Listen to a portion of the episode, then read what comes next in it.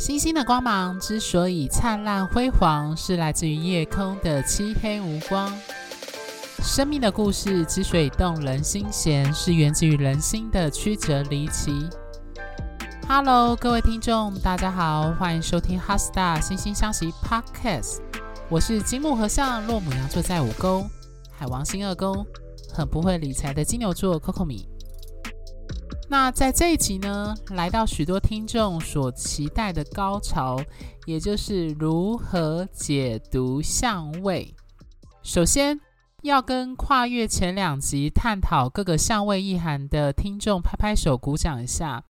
恭喜你们将相位里最艰深且嗯听起来比较枯燥乏味的部分完成了。我必须说啊。当年我还是个占星小白时，相位这部分的确是花了不少心力跟时间才跨越过的一堵高墙。那时候在解读相位时的状况，真的是很符合我们之前提到的四分相的概念，也就是脑袋会不断处于打结跟撞墙的状态。所以呢，如果听完这几集你还是听不懂的话，没有关系。这都是很正常的反应，毕竟相位的解读除了需要汇集基本的占星知识与概念外，也非常需要实物上解盘的经验去支撑。因此，如果你听完相位这系列的集数后，想要对自己的星盘中的相位进行更深入的探讨和解析的话，欢迎在脸书、IG 或 LINE 官方账号上与我联系哦。好，那我们正式进入本集的内容：如何解读相位？如同我在前面好几集内容里，包含 YouTube 影片上三番两次所提到的一个重点，占星师在解盘时最看重的重中之重便是星体。那就像我在影片中也有提到，占星学中的星体。星座与宫位对占星师来说是宛如三位一体般的存在，但其中星体可以说是里面的重中之重。毕竟星体是神指，也是演员，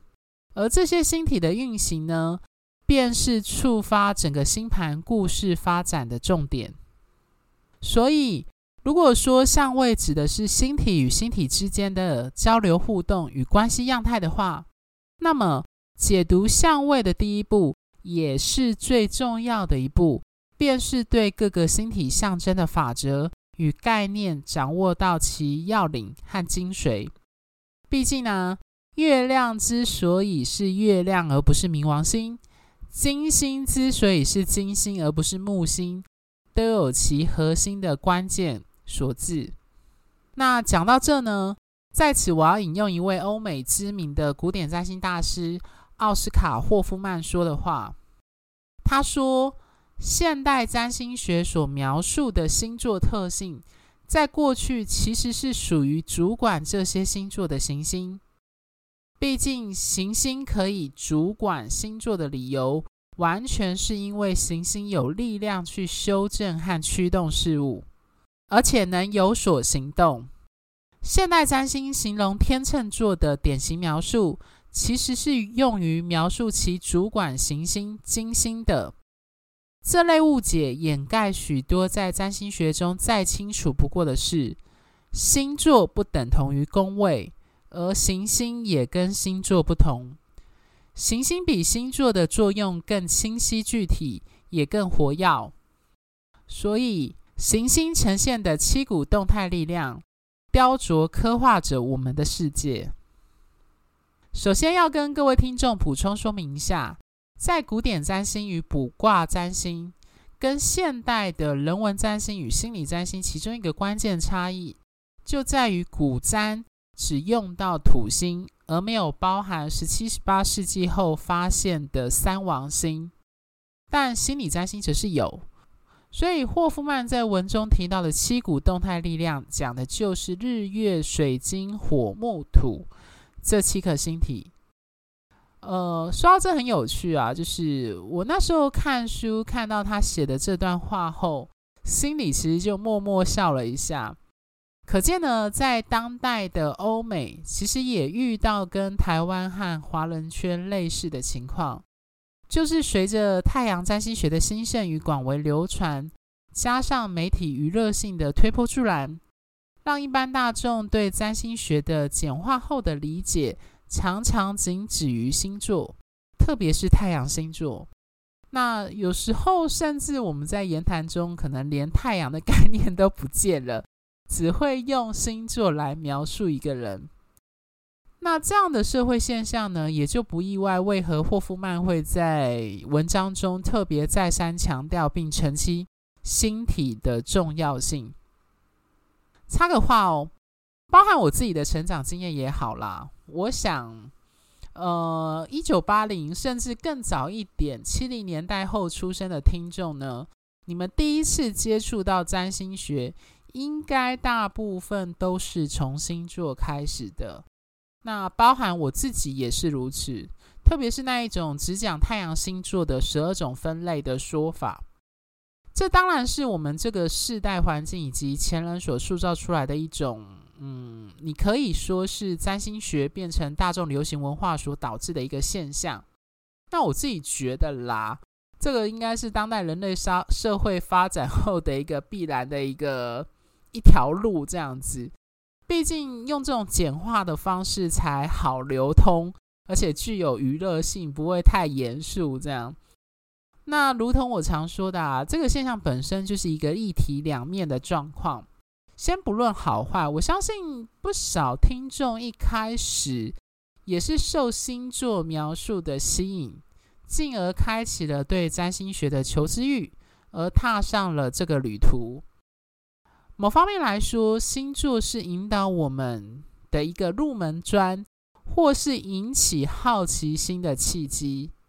但当你实际深入探讨占星学这门学问后，你才会回过头注意到说，说星体很可能才是我们过往忽略的一个非常重要的角色。因此，各位听众要记住，星体虽然跟各自守护的星座有所关联。但是各星体所代表的法则，以及在星盘中的角色，还是跟星座有所不同。以金星为例，它同时守护了天秤座与金牛座。可以说，金星的阳性面的法则是由天秤座所所展现，阴性面的法则则是由金牛座来表达。因此，当你在理解和诠释金星这个星体时，是不能够单就天秤或是金牛去理解它，而是要掌握金星这个星体的核心法则，才能够追根溯源的体会为何是由金星来守护这两个星座，而不是火星或是木星。所以，即使是只守护单一星座的星体，例如像是太阳守护狮子座，月亮守护巨蟹座。这两颗星体所包含的象征概念，也远远不仅止于狮子座与巨蟹座的部分。或者更根本的来说，我们之所以将星体描述为一个具体抽象的神圣法则与人性的核心象征的一个神旨，并且从观测这些星体的运行去推论一个人的人格和可能性的发展的时候，并且赋予它在星盘上跟星座不同的角色跟功能，就可以知道星体与星座虽有紧密的关联，但却又不等同于彼此。所以回到今天的主轴，如何解读相位？如果用关系来替代相位这个很学术的词汇，也就是改用更浅白的话来描述，我们可以将这个问句改写成。如何解读星体与星体之间的关系和互动样态？那么，在解析这两个星体接触到彼此会产生什么火花前，第一步也是最重要的一步，就是要先理解这两个星体。呃，如果你用演员来比喻的话，就是知晓他们在这部电影，也就是在星盘中扮演什么样的角色。甚至可以说啊，当你掌握各个星体的重要概念，并且融会贯通的话，可以说对于相位的解释已经成功了一半。讲到这，可能各位听众会觉得，呃，我讲的这样的形容还是很抽象。我举个具体的例子，大家应该马上就能够理解了。各位听众可以拿你们最熟悉的人，比如家人、伴侣，或是认识多年很要好的朋友，来做一个假想的练习。先不论你跟他们的关系是好是坏，甚至说不定对方是你的仇人也是可以啦。只要你觉得你很理解对方的话，都可以拿来用。这些你很熟悉的人呢，想必是经过一段时间的互动和相处。特别是从小朝夕相处到大的家人，或是常年交往的伴侣，更是如此。这种长时间且密切互动中认识的人，往往你对他的人格与个性会有比较全面性的理解。因此，当某个人跟你提问说，比如说他问你说：“你妈妈是怎么样的一个人呢？”你当下应该就能用一个句子或者一些关键的词汇。来描绘出你妈的个性，甚至可以用一些过往发生的小故事或小插曲，来对你母亲的人格做出一种画龙点睛的描绘。然后这个描绘呢，就能够让旁人能够心领神会你想表达的意涵。这种对某个人有深入性而且全面性的理解，就如同我前面所说的。掌握某个星体的概念与核心精髓是一样的道理，所以接下来要请各位听众找出两个你心目中认为很理解的人出来，但是这两个人呢，他们彼此都不认识哦。也就是说，他们虽然共同都认识你这个人，或者应该说你同时认识这两个人，但是双方跟你建立的关系可能是不一样的。比如说，一个是你父亲，另一个是你认识多年的好友。那找好人选后呢，我们来做一个假想练习。假设今天我们把这两个人放在一起，只是假设啦，就是以前面的例子来说，如果将你爸爸跟你这位朋友介绍认识的话，你觉得他们会产生什么样的互动？互相又会怎么看待对方这个人？又如果有摩擦和冲突的话，你觉得他们的争执点或起火点会是什么？我想大家的脑海运转到这啊，应该会出现一些很有趣的画面、状况，或者是你对这于这两个人关系发展的推论会开始浮现出来。那这个过程呢，就是我们占星师在解读一个人星盘中的相位时在做的事情。我再举一个更占星一点的例子，大家听完后应该就更能够抓到要领。假设你有一个很海王星或双鱼座倾向的母亲，她是属于一个爱做梦、依赖性比较强、比较迷糊。而且很容易对外界事物产生共鸣和易感性的人，而且他可能带有艺术性的倾向。而你父亲呢，是个很火星或母羊座倾向的人，可能是男性的阳刚味很重，个性直接且大辣辣，脾气比较暴躁，做事情属于行动果断、迅速的类型。那么你觉得这个假想下的父母呢？他们之间的伴侣关系会谱出什么样的旋律？呃，这可能会有好几个不一样的剧本发展，就是各位听众可能脑海中想到的状况可能会有一些不一样。但我们可以说呢，这个不一样，也就是切入角度的不同，便是我们之前提及相位的不同。那这个相位的不同会导引出这两个人，或者我们用星体，也就是火星跟海王星，展现出不一样的关系样态。而这个就是在占星教科书上，便是我们刚刚说的火海的相位。如果是挑战相位的话，他们可能会彼此互相干扰。例如，海王星的模糊化与一体感。会消融掉火星的愤怒与行动力，导致一种弥漫性的对于行动上的举棋不定，或者也有可能是火星的行动力可能搭载着海王星式的慈悲，变成一种将海王星式的理想借由行动去展现出来的状况，又或者如果火星象征年轻男性的话，那么火海的相位可能象征着一种理想性的男性原型的展现。或是期望。如果我们回到刚举的这个父母和伴侣关系的例子来看，火海相位所带来的伴伴侣关系的挑战呢？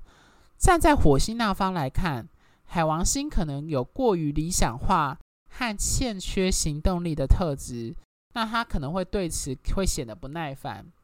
而对海王星来说，火星过于直接的态度，可能会让敏感的海王星有时候会招架不住，或者这种过于直接的态度，也可能会触发海王星的退缩与逃避冲突的倾向。所以啊，占星师就是借由星体各自象征的法则与个性，去推算到底这两颗星体形成相位，也就是关系时。会在当事人内心变成什么样的情节与样态？举我身旁的朋友为例啊，我身边几个很要好的几个朋友，特别是认识多年的这几位，我都会默默用占星学里的星体去类比他们人格中最显眼和突出的部分。比如这几位好友当中有三位呢，我分别是用金星、火星。和海王星去标记他们人格中特别显眼和突出的部分。那刚好就是我这三位朋友，包含我自己这四个人呢，彼此都互相认识，也有在互动。那当然，就算是朋友，在各类议题、观点和价值观上，还是会有不同之处。所以你就可以观察到，当遇到同一件事情时，很火星的那一位朋友，跟很金星的那一位朋友，在观点和立场的切入点就会很不一样，这就会导引出后续两人的互动以及对话方式的样态。所以有时候啊，当事情还没发生前，你就可以推测出，诶，如果火星的这位朋友听到这件事情，他会作何反应？而偏向金星特质的那位朋友呢，则会做出什么样的选择？又如果这件事情同时牵扯到这两位朋友时，他们可能会产生什么样的互动？而这个呢，便是解读相位时占星师在脑海中在做的事情，有点类似那种兵棋推演的状态。所以说到底。解读相位最重要的关键，还是在于你对产生关系与互动的这两个，甚至是多个星体，他们所象征的法则、个性与原型有多了若指掌。那当你对星体的理解越透彻，那你在解读时便会越得心应手。这也是为何对我们占星师来说，各个星体的关键字概念很重要的缘故。特别，如果你还是新手的话，那势必要多花点心力和时间去记住这些关键字，因为这些 keyword 能够帮助你快速地抓到该星体的要领和重点的概念，并且按照这个要领去连接和推论后续的状况和可能性。这也是为什么，就是在四大天王系列，我会花那么多时间去从星体的源头，也就是神话开始讲解，然后最后再带到关键字的部分的缘由。因为这些关键字的血肉跟根源啊，其中一个构成要件，其实就源自于神话故事当中。所以，如果你对星体象征的概念和法则已经抓到要领，那么，结合我在前面两集讲述的，就是相位百科全书的内容，你就可以开始尝试去理解和诠释星盘中的相位。好，讲到这啊，大家要记住一个非常重要的概念：相位，也就是角度，具体数字化后呢，便是我们之前不断提及的一个度数的概念。而相位的不同，也就是角度差异的部分，则象征着就是这两个星体切入的视角，以及关系互动的样态和感受性上的不一样。例如，合相我在前面提到，它有合一的概念在里面；三分相有共鸣性的特质，而四分相象征着阻碍跟挑战。所以呢，这些角度不同，影响的是产生相位的两颗星体的关系样态和感受性。产生三分相或六分相的星体，他们彼此比较能够顺畅的合作和共鸣。相反的，产生半六分相的星体，可能会有种摸不清对方和无法理解，从而产生一种呃没有交集的一种这样的感受。因此，占星师在解读相位时，首先便是要掌握星体的核心法则，接着思考两颗星体产生的相位的关系有哪些可能性，然后再从相位的度数以及星体落入的星座、宫位等各类星盘特征整合性的这样子的去理解后，以及包含了当事人提供的一些资讯。去拣选出最有可能表现的样态。所以啊，从这点来看，只要产生关系，该星体的核心法则都会纳入在这个关系当中。而相位的不同，则是代表建立起来的关系样态和互动感受性的差异。好，最后呢，我要提供一个小撇步。让各位听众在解读相位时会比较容易一些。呃，这有一点像旁门左道啦。不过我觉得这句成语拿来形容好像不太好，应该更正成说是嗯，算是小偏方。这个小偏方呢，就是用星体落入的星座与相呼应的相位上去做一个类比的联想。它算是一个对初学者来说比较简单，而且有利于思考的切入方式。特别是对不少听众来说，可能对星座的理解远比星体更来的熟悉。那这样子的话呢，这个小偏方或小撇步就能迅速帮你去做连结和思考。不过我必须再次强调啊，这只是权宜之计。不是一个正规的学习的解相位的方式，有点像超捷径啦。最重要的回归就是本源，你还是要从星体出发去思考这个相位跟关系。好，那这个小偏方的那个运作呢，我举一个具体例子给各位听众去联想。月亮呢跟冥王星产生相位的解读方式。在概念上就有点类似于月亮落在天蝎座的意涵。毕竟大家都知道啊，冥王星守护天蝎座，所以我想这样子的类比，就是月亮跟冥王星产生相位，类比成月亮落天蝎，应该不少人就会有一种恍然大悟的感受。因为可能不少听众对于单个星体落入什么星座，在解读上会比较得心应手，但我还是要再次强调啦，这个方法只是帮助各位在解读相位时，就是当你如果脑袋卡住的一个比较可以让你启发的一个解读的一个可能性，但重点还是要回到星体。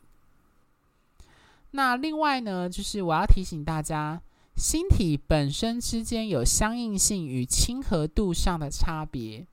例如月亮跟金星都象征着阴性跟女性的法则，所以只要月亮跟金星产生相位，基本上都有这类的议题或主题在里面。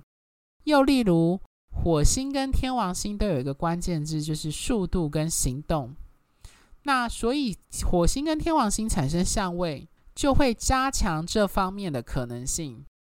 因此理解各个星体的特质与对应的法则，在你思考相位时，就能更全面性的找到他们互动样态与可能性。